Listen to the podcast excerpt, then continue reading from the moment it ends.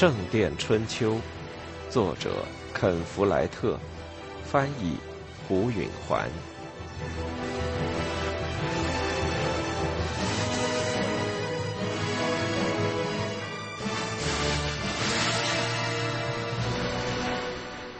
二，仲夏夜的第一个游戏是吃多少面包。如同很多这类游戏一样，其中有一种迷信的含义。菲利普对此深感不安。然而，如果他禁止所有带旧宗教意味的礼拜仪式，人们的一半传统都要停止了，他们大概就会公开抵制他。于是，他对大多数事情表现出一种谨慎的宽容，只对一两种过分的举动坚持自己的观点。修士们已在修道院西端的草地上摆好了桌子，厨房的人正端着热气腾腾的大锅穿过院子。副院长是镇上的东家，因此在重大节日里向他的佃户们提供宴席就成了他的职责。菲利普的主张是食物要慷慨，但酒水要吝啬，因此只供应淡啤酒而没有葡萄酒。然而，有五六个积习难改的人，在每次宴会的日子都会喝得不省人事。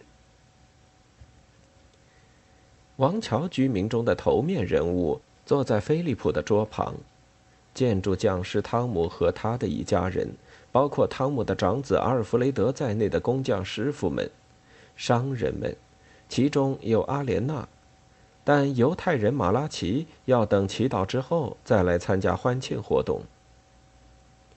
菲利普要大家安静，并讲了几句对主感恩的话，然后就把多少面包递给汤姆。随着岁月流逝，菲利普越来越尊重汤姆。言而有信、言出必行的人实在太少了。汤姆面对惊慌、危机和灾难，都能平静地估量后果，评价损失，并做出最好的计划。菲利普颇有感情地望着他。今天的汤姆和五年前走进修道院谋职的他已经判若两人。当年他疲惫憔悴，瘦得眼看着骨头就要从饱经风霜的皮肤中刺出来。这几年来，尤其在他的女人回来之后，他已经发福了。他并没有胖，只是在骨架上长满了肌肉。眼中再也没有绝望的神色。他今天衣着讲究，身上是林肯绿的紧身衣，脚上是柔软的皮靴，腰带上有一个银扣。菲利普得问一个问题：有多少面包来回答？他说：“还要多少年才能建成大教堂呢？”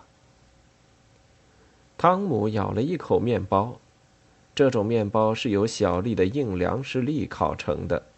随着汤姆把粮食粒吐到掌心，大家都高声地数着数。有时候在做这一游戏时，有人咬了一大口粮食粒，结果桌子周围的人谁也数不到那么大的数。但今天却没有那种危险，因为桌边坐着这么多商人和工匠。答案数到了三十。菲利普假装情绪低落，汤姆说：“这是我还要活的年头。”大家都笑了。汤姆把面包传给他的妻子艾伦。菲利普对这个女人十分小心，她如同莫德皇后一样，有一种左右男人的力量。这种能力，菲利普无法攀比。艾伦被逐出修道院的那天，他做了一件令人震惊的事，那是菲利普至今连想都不敢想的一件事。他原以为他再也不会露面，但让他害怕的是，他又回来了。汤姆请求菲利普宽恕他。汤姆十分聪明的辩论说：“如果上帝能宽恕他的罪过，那么菲利普就无权拒绝。”菲利普怀疑那女人并没有忏悔，但汤姆在那么多自愿干活的人到来、拯救了大教堂的那一天提出了要求。菲利普发现自己竟然完全违背了本意，同意了。汤姆和艾伦在教区的教堂里举行了婚礼，那是村子里的一座木头建筑的小教堂，早在修道院建立之前就存在。从那时起，艾伦很检点，并没有给菲利普后悔自己所做决定的口实。尽管如此，他还是让他不自在。汤姆问他：“有多少男人爱你？”他咬了一小口面包，逗得大家又笑了起来。在做这一游戏时提出的问题都要有点影射含义。菲利普心里明白，要是他不在场，人们一定会开下流玩笑的。艾伦数出了三颗粮食粒，汤姆装作生气的样子：“我来告诉你，爱我的三个男人都是谁。”菲利普希望他可别说出什么冒犯的话来。第一个是汤姆，第二个是杰克，第三个是阿尔弗雷德。人们对他的机智报以鼓掌喝彩。面包围着桌子往下传，下一个传到了汤姆的女儿玛莎，她今年十二岁，有点腼腆。面包预言她将有三个丈夫，这无论如何都不像是真的。玛莎把面包传给了杰克。这时，菲利普看到他流露出倾慕的目光，意识到他对他的继兄怀着英雄崇拜的感情。杰克引起了菲利普的兴趣。他当年曾是个丑孩子，长着胡萝卜色的头发、苍白的皮肤和蓝色的豹眼。可如今他已成了小伙子，五官逐渐成型。面孔极具魅力，陌生人总要扭过头看上一眼。但他的脾气和他母亲一样桀骜不驯。他不守纪律，不懂服从。他当刻石建筑匠的壮工，简直不管用，因为他没有继续不断的提供石头和灰泥，而是把一整天需要的材料都一口气堆在那儿，然后就走开干别的事去了。他经常不见人影。一天，他认为工地上的石头都不适合他正雕刻的特殊需要，于是没有和任何人讲一声，径自一路跑到采石场，挑中了一块他喜欢的石头。他向人借了一匹小马，在两天后把石头运了回来。但人们原谅了他这种狂放不羁，一方面因为他确实是独一无二的刻石工。一方面也因为他着实可爱，在菲利普看来，这种品性一定不是他母亲遗传给他的。菲利普曾经想过，杰克这一辈子该怎么生活。要是他进教会的话，会很容易的当上主教的。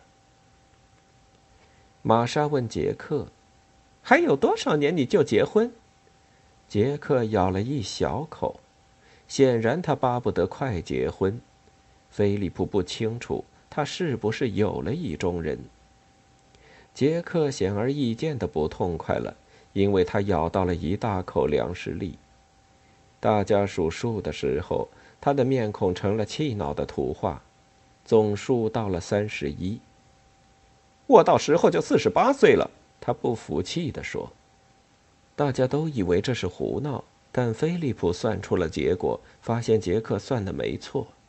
他惊奇，杰克居然能够算得这么快，连斯采米利乌斯都算不了这么快。杰克挨着阿莲娜坐，菲利普回想起这个夏天，他曾经好几次看见这两个人在一起，大概是因为他俩都很聪明的缘故。在王桥，没有多少人可以和阿莲娜平起平坐的谈话。杰克尽管行事无拘无束，却比别的学徒成熟得多。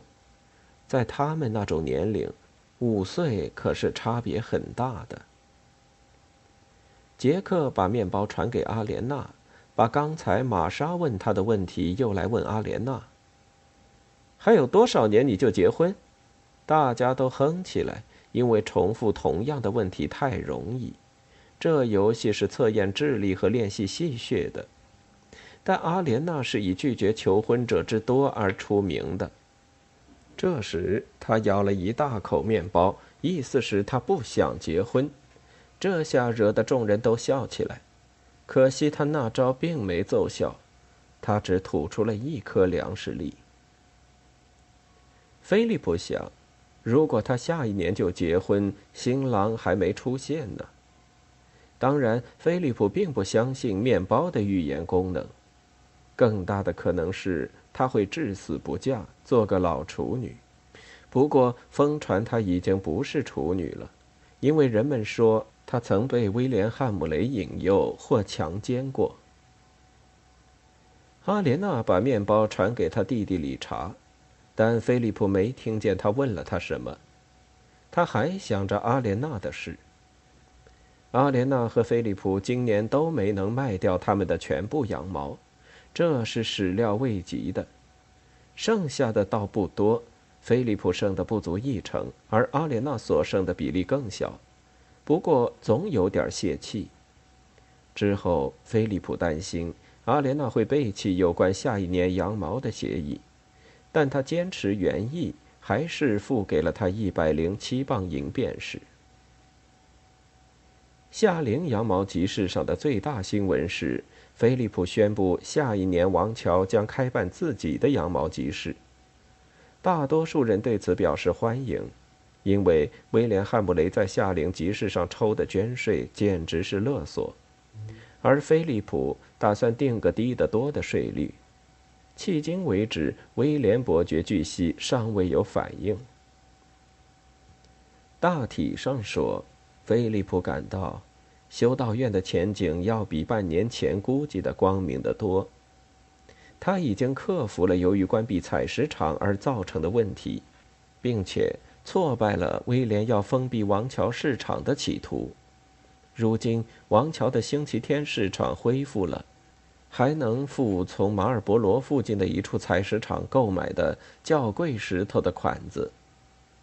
在整个危机过程中，大教堂的建筑始终未间断地进行着，这可委实不容易了。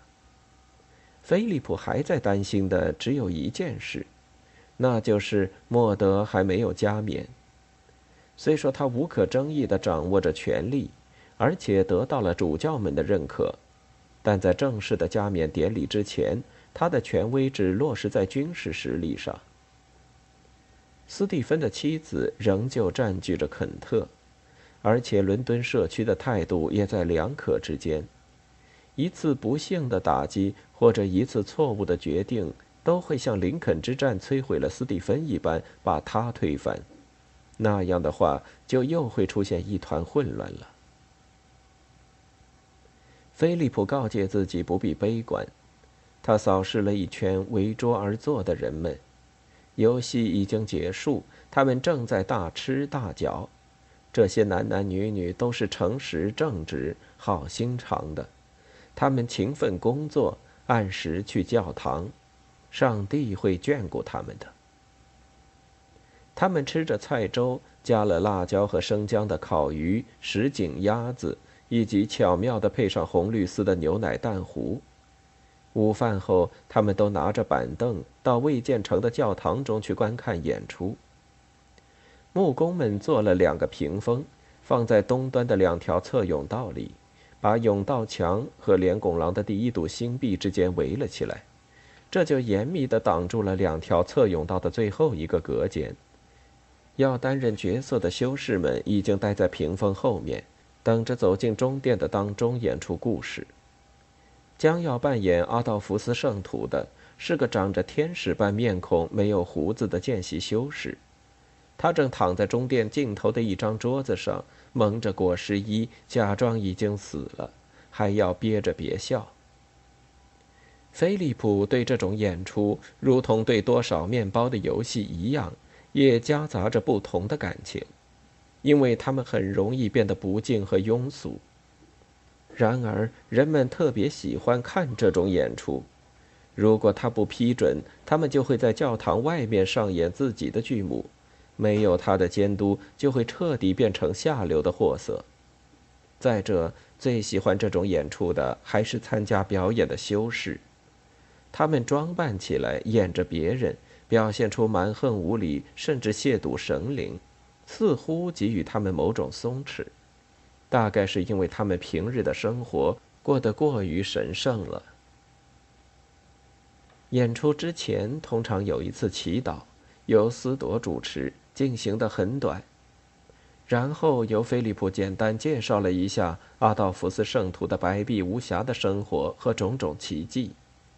之后，他就在观众席中就坐，静下心来观看演出。在左侧的屏风后面出来了一个大个子，穿着初看上去像是没个样式的五颜六色的长袍，但仔细一看，原来是多种鲜艳的布条连缀起来裹在身上。他的面孔涂成花脸，还提着一个胀鼓鼓的钱袋。他演的是有钱的野蛮人。他刚一出场，台下便是一阵低声赞叹，随后人们认出了化妆后的演员，就发出了一连串的大笑。原来那是胖子伯纳德兄弟，修道院的厨师，大家都很熟悉和喜欢他。他来回走了几趟，以博得众人的赞赏，然后突然冲向坐在前排的小孩子，吓得他们直叫。之后，他爬上了圣坛，四下打量着，像是要确信近旁无人，这才把他的钱袋藏在圣坛的后面。他转过身来，面对观众，斜着眼睛看了看，然后用很大的嗓门说。这些愚蠢的基督徒不敢偷我的银子，因为他们以为阿道夫斯圣徒在保护着呢。哈！说完，他就退到屏风后面去了。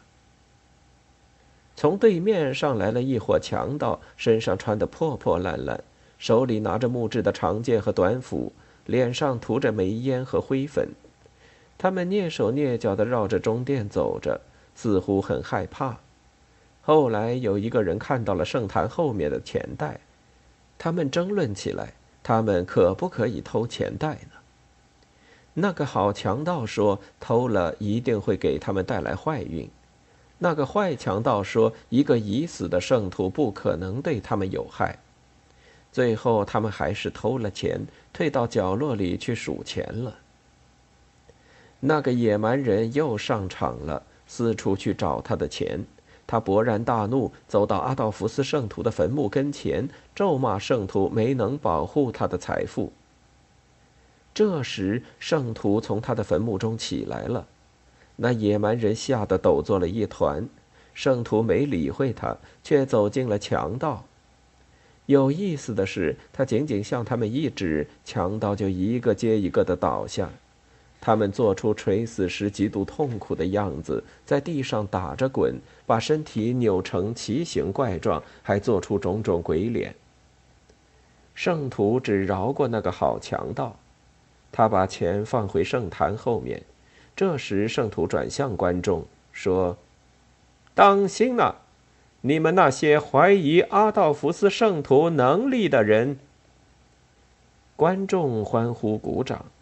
演员们站在中殿里，扭捏地笑了一会儿。这出戏的目的当然在于劝喻，但菲利普明白，人们最喜欢的部分是野蛮人的怪模怪样和大发雷霆，以及强盗们垂死的痛苦。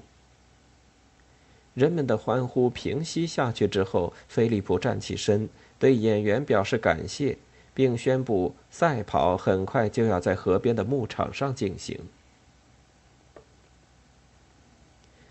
在这一天，五岁的乔纳森总算发现，他并不是王乔跑得最快的人。他参加儿童组的比赛，穿着他那件特制的修士袍服，他把袍子下摆拽起围在腰际，跑起来把小屁股都露出来了，惹得大人们哈哈大笑。然而，他是和大孩子们比赛，成了最后到达终点的孩子中的一个。当他弄明白他输了的时候，那副吃惊和失望的表情使汤姆为他伤心，赶紧抱起他来哄着。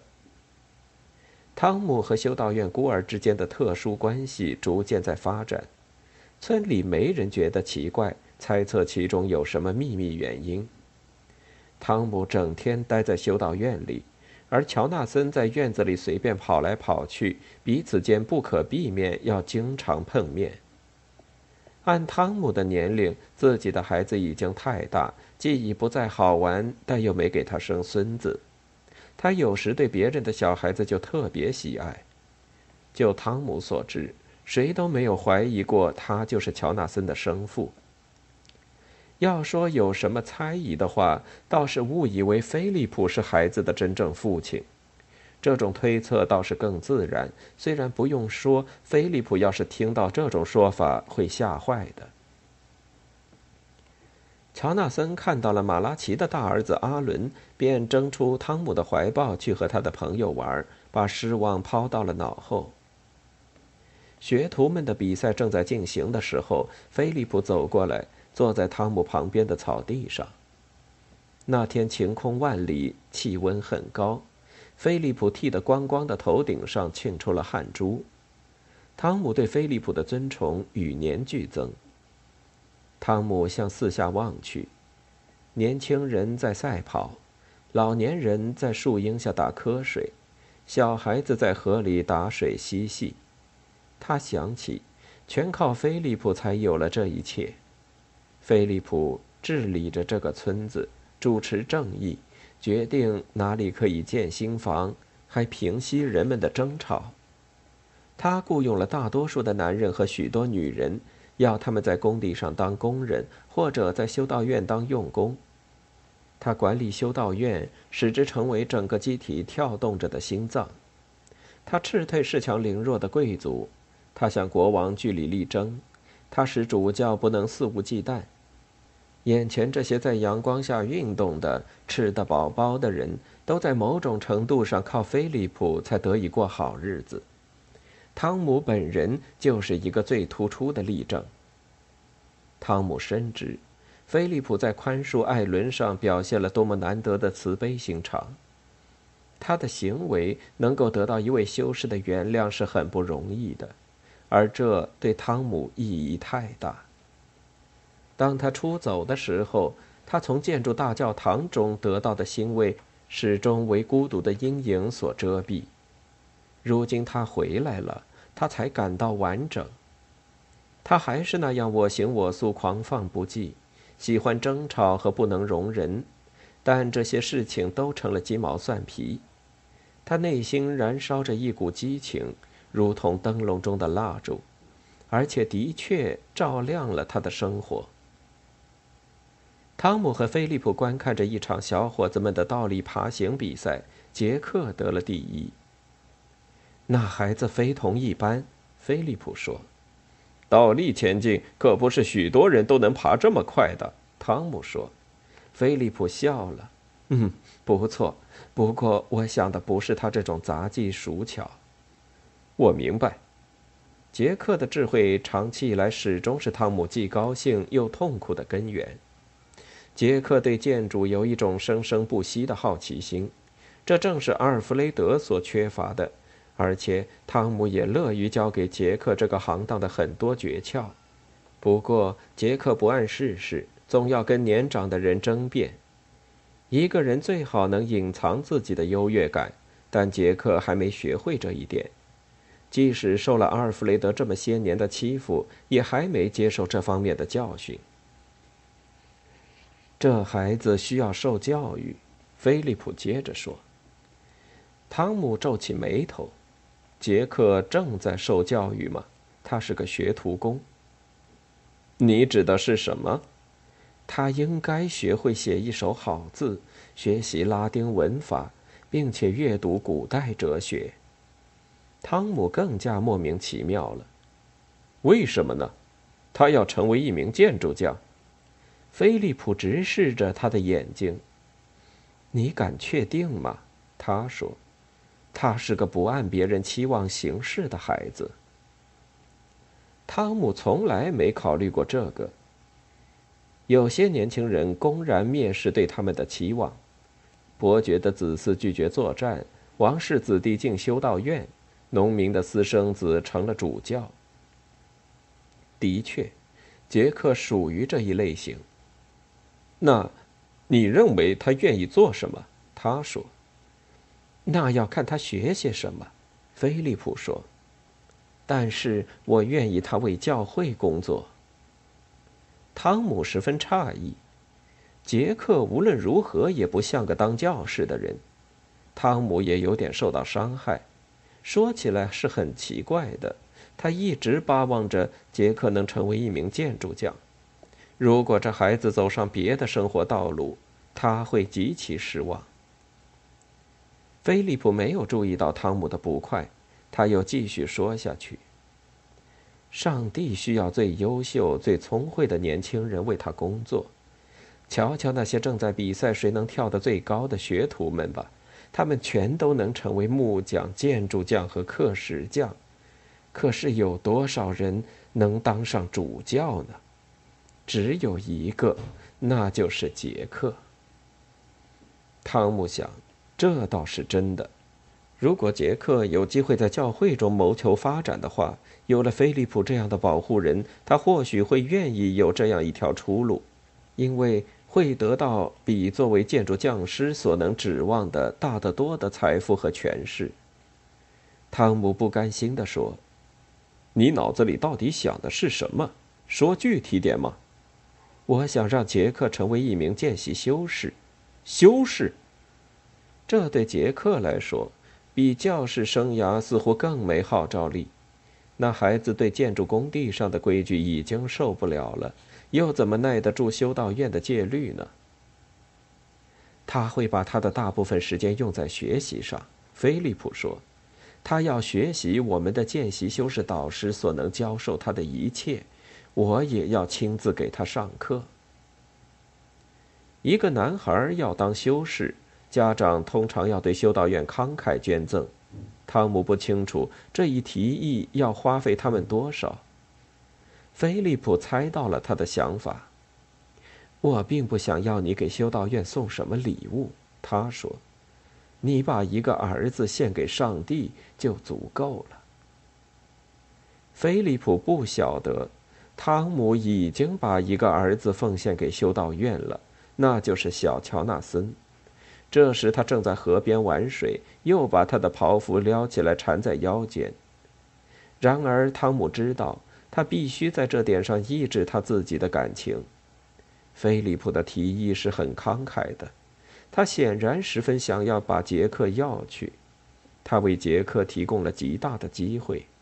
要是儿子能有这样一个前程，做父亲的宁可献出自己的右臂的。汤姆感到一阵内心的剧痛，这是他的继子，而不是他的亲子阿尔弗雷德。被授予了这样一个美好的机会。这种感情不值分文，他把它按捺下去。他应该高兴，应该鼓励杰克，希望这孩子能学会使自己与修道院制度相和谐。这事要尽快办好，菲利普补充说：“别等他和什么姑娘陷入爱情。”汤姆点了点头。在草地那边，妇女的赛跑进行到了高潮。汤姆观看着，思忖着。过了一会儿，他看出来，艾伦领先，阿莲娜紧随其后。当他们到达终点时，艾伦仍稍稍在前。他举出双手，做出胜利的姿势。汤姆指着他：“需要劝说的不是我呀。”他对菲利普说：“是他。”